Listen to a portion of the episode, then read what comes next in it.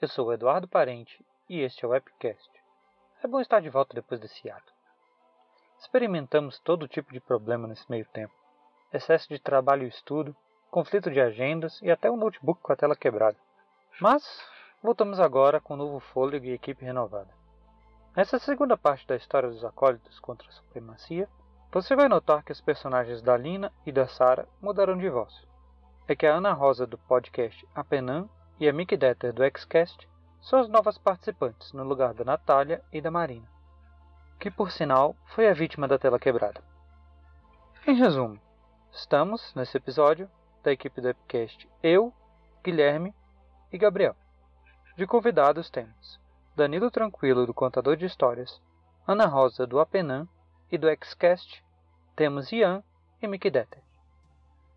No mais, aproveitem nossa história e boa aventura no Epicast Histórias Épicas Dramatizadas.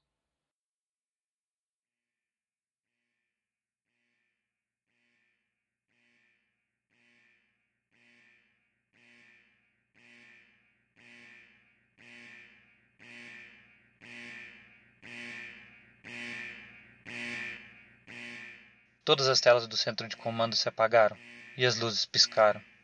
Todos os robôs abaixaram suas cabeças para, no momento seguinte, olharem para os dois acólitos como alvo. Vocês não têm permissão para estarem aqui. Vocês estão presos. Para imediatamente serem executados. Você não tem para onde ir. Lindos, se não quiserem que o alvo seja o seu túmulo. Recebe. Temos que sair daqui. Lina sacou uma de suas armas e começou a disparar nas cabeças dos robôs do centro de comando. Logo em seguida, Bertev fez o mesmo. Eles correram antes que a porta do centro de comando se fechasse e encontraram pessoas desorientadas saindo de todas as salas do áureo, sem entender o que estava acontecendo. Todas as portas de isolamento dos corredores do áureo estavam se fechando. A única chance de Bertev e Lina era chegar até as janelas e tentar alcançar os jardins do centro do áureo. Eles passaram correndo por várias portas se fechando no corredor. Quando faltava apenas uma porta para chegar às janelas, surgiram robôs de segurança do áureo armados. Bertev se colocou entre Lina e os robôs, enquanto a porta se fechava atrás deles. Bertev atirou no primeiro robô que os alcançou e roubou-lhe a arma, que possuía mais poder de fogo que suas pistolas. Vai, Lina! Eu seguro eles aqui, é a nossa única chance! Vence você! Vai! Lina virou as costas e correu. Passou na porta quase a ponto de ela fechar-se. Olhou para trás e viu, no que restava de abertura na porta, Bertev enfrentando os muitos robôs de segurança do áureo que saíam da porta. Hesitando por um segundo, ela olhou para a janela e para os jardins lá embaixo. Estava protegida. Aquela era a última saída e a porta estava trancada. Sua única rota de fuga era pelas janelas. Decidida, pegou uma cadeira no canto da sala e atirou contra as vidraças. As vidraças se despedaçaram. Lina fechou os olhos, respirou fundo e torceu para que seu traje de combate aguentasse o impacto. Correu, colocou os braços na frente do rosto e saltou. Durante a queda, ela projetou seu corpo para a frente e caiu como se fosse mergulhar em uma piscina profunda. Ao aproximar-se do solo, ela corrigiu a postura e caiu em um rolamento para diminuir o máximo possível dos danos. Parada. Em nome da supremacia, você está preso. Vão pro inferno! Lina destruiu alguns robôs, abrindo caminho para o hangar 2, onde estavam os veículos em que ela e Bertev chegaram. Ai caramba, as portas do hangar estão sendo vigiadas. Não dá pra passar por ali. O que eu faço agora? Vou ter que voltar. Eu também não consigo voltar. Eu tenho que entrar nesse hangar e tem que ser agora.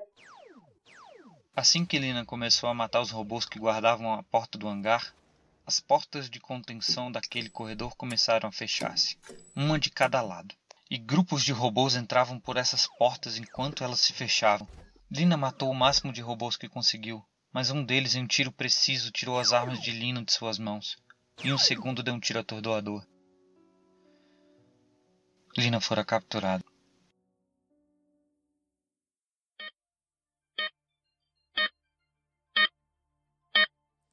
Sara, você já pode se levantar. Ainda bem que conseguimos essas máquinas de cura rápida. Com a antiga, você ficaria deitada por dias. Sim, ainda bem. Me sinto bem melhor. Mudando de assunto, Lina e Bertev partiram há quatro horas. Já não deveríamos ter recebido notícias deles? Não só deles. A essa altura, todas as colônias do país já deveriam ter sido alertadas da situação aqui em Rigen. Pedrócio, estamos recebendo uma transmissão de emergência. Alô?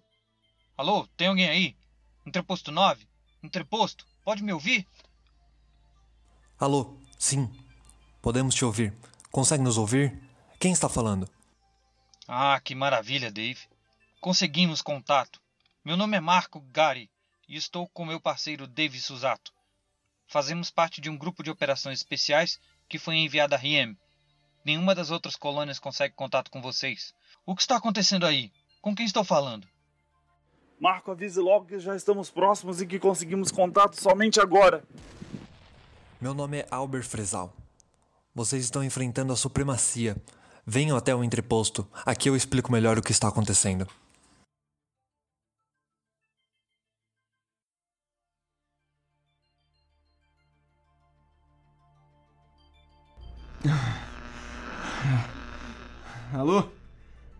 Lina? Tá na escuta? Albert Weiss, consegue me ouvir? Ah, maldição. Eu não consigo comunicação com a Lina, nem com o entreposto. Eu preciso conseguir sair do áureo. Vai, Bertev, pensa, pensa. Tenho que lembrar de alguma saída que a supremacia não pode detectar. Ah, fundação, é isso? Por sorte, Pertev conseguira se livrar dos robôs no terceiro andar para deixar Lina escapar. Graças ao traje, conseguia saltar até o térreo sem se machucar demais. Mas a briga com os robôs do Audi, com os reforços que chegaram da supremacia, já estava ficando exaustiva, se arrastando até de noite. Tomou fôlego, saiu do canto do corredor onde se escondera, atirou nos robôs que estavam bloqueando sua passagem e correu. Correu até o centro do áureo onde sabia que havia um vão de ventilação para o subsolo.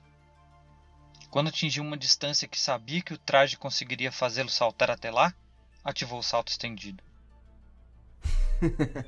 Agora que eu saio daqui.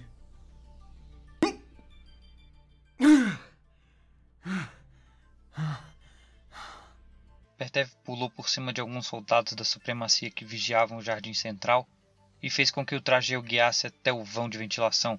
Mirou sua arma nas grades do vão e disparou. Atingiu o solo lá embaixo um pouco sem jeito, mas conseguiu aterrissar em segurança. Olhou para cima, onde os soldados da supremacia gritavam. Pensaram que me ia segurar aqui, né? Bertev estava agora em uma espécie de corredor antigo, com as paredes todas em concreto. Um híbrido de corredor de ventilação e de serviço, que sabia não ter monitoramento. Ativou as luzes do capacete para poder ver no escuro. Era noite, e aqueles corredores não possuíam iluminação. Usando uma bússola do traje, conseguiu direcionar-se para onde deveriam estar os hangares.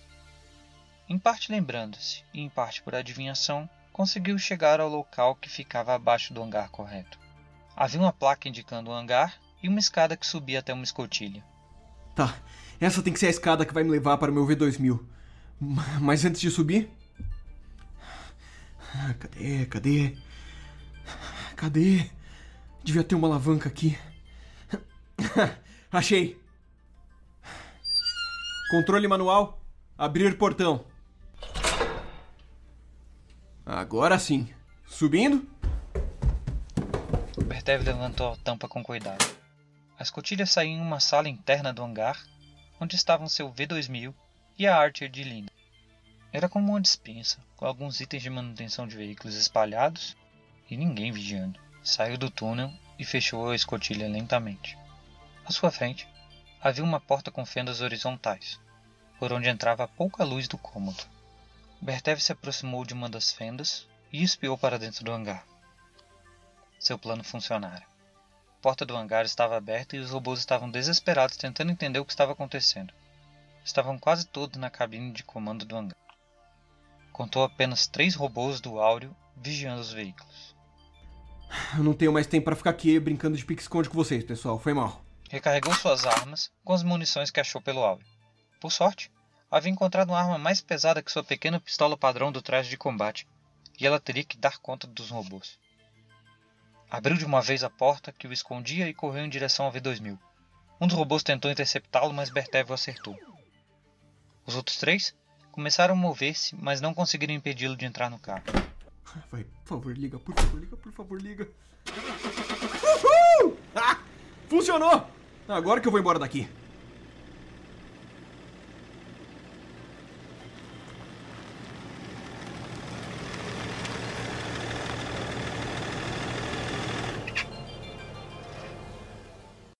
Enquanto Albert explicava a Dave e Marco como a supremacia quase destruíra todo o conhecimento RM e o que estava acontecendo, um dos robôs do entreposto chamou Albert e Sarah. Era Bertev no rádio do entreposto. Alô, Bertev, aqui é Albert. Consegue me ouvir? Até que enfim, hein? Sim, alto e claro, Albert. Que bom ouvir sua voz novamente. Estávamos preocupados. E a transmissão para as outras colônias? Não funcionou. O capacitor estava infectado e fez com que o áudio fosse tomado pela supremacia. Eu consegui fugir, mas a Lina não teve a mesma sorte. Ela foi capturada pela supremacia. E onde você está agora? Eu tô no meio da cidade, a supremacia deve me alcançar a qualquer momento. Eu não disse? Eles estão aqui. Eles devem bloquear minha transmissão a qualquer momento. Bertev, alô, Bertev. Perdemos a comunicação. Sara, Dave, Marco, vamos ajudar o Bertev. Aguente firme, Bertev. Estamos chegando.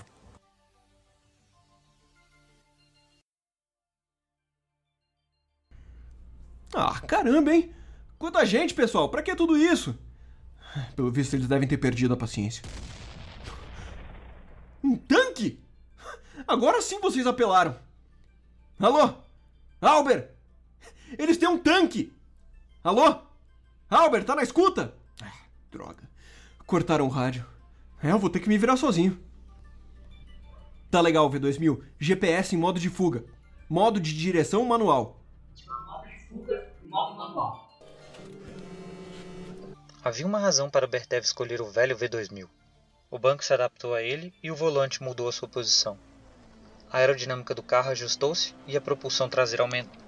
Bertev pôs-se a dirigir entre as ruas estreitas e movimentadas da cidade, desviando de carros e pessoas e entrando em ruelas de difícil acesso.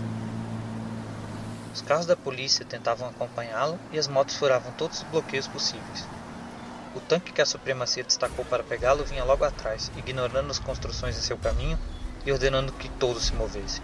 Atenção, saiam do caminho sinal 073. Atenção, saiam do caminho sinal 073. Atenção, saiam do caminho sinal 073. Uh! Essa passou perto. Como que eles conseguem me acertar assim de longe? Se continuar assim, eu não vou durar muito. Bertev fez uma curva brusca e uma das motos foi arremessada contra um dos prédios. Uma das motos o alcançou pelo lado do carona e ele, abaixando o vidro, disparou a arma que encontrara no áureo, derrubando o robô que a pilotava. O canhão derrubou uma construção logo à frente de Bertev. Ele fez uma curva brusca e perdeu o controle do carro. Droga, droga, droga! Ai!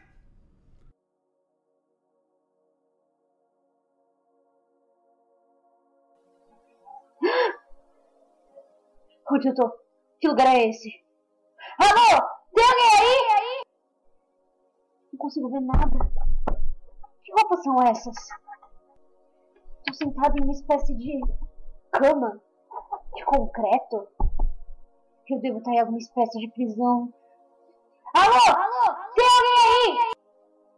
Aos poucos, os olhos de Lina foram se acostumando. Entrava pouca luz por uma fresta próxima ao teto e havia barras na pequena janela.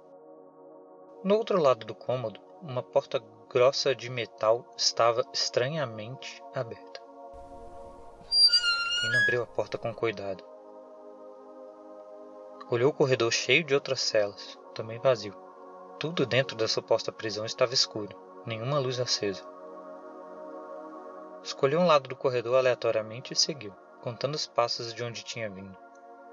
Ao virar o corredor, conseguiu perceber um robô caído no canto e aparência de luto. Ouviu tiros ao longe. Pegou a arma que estava com ele e conferiu que estava carregada.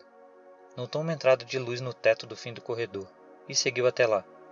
Quanto mais perto chegavam, mais forte ficava o som de batalha. Olhou pela abertura e não viu nada além do céu. Notou que, onde o teto havia desabado, havia entulho suficiente para subir. Mas o que? Lina parou de falar assim que começou. Todo um quarteirão da cidade estava arrasado. Pessoas feridas e prédios destruídos por todos os lados. Tanques e a polícia da supremacia cobriam as ruas. Contra quem eles estão lutando? Ah, ah, polícia, eu gostaria de. No banco de trás do carro de polícia havia um cadáver de um homem, que provavelmente deveria ter sido preso na confusão. Me empresta suas roupas, moço. Vou pegar seu carro também, robozinho. Só me empresta seu braço pra eu poder ligar o carro. Agora vamos ver se isso funciona. Isso. Diga sua identificação. Deixa eu ver. GRZT017. Identificação reconhecida. Pra onde deseja ir? Olha, eu não tenho tempo pra você. Controle manual. GPS. Manual. GPS ativados. Agora vejamos. Estou no meio do caminho entre o entreposto e o áudio. Vamos localizar meus amigos. Carros de polícia aqui, tanques. Ah, carro irregular, achei. Mas por que parece que tem um tanque do nosso lado?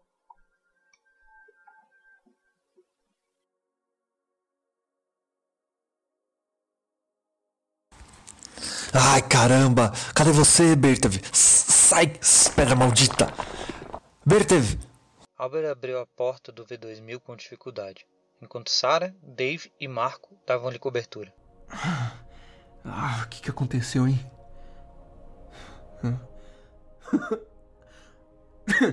Albert? Sim, Bertev, venha. Temos que sair daqui. Carro de polícia se aproximando. Parou? Esperem! Ah, Albert, Sarah, Dave e Marco pararam sem entender. Albert, ainda carregando Bertev, Sarah apontando a arma para o carro, Dave e Marco levantaram a escotilha do tanque e se colocaram para fora. Atenção, acólitos! Eu voltei! Lina abriu a porta do carro de polícia e se mostrou. Lina! Sarah correu para Lina e a abraçou. Lina deixou-se cair no ombro de Sarah, que sustentou-a, e a carregou para o banco de trás do LC-35, onde já estava Bertev, ferido e sangrando, mas com um sorriso no rosto. Marco, Dave, nos conduzam para fora dessa cidade. A batalha aqui está perdida. O fim dessa guerra fica para outro dia.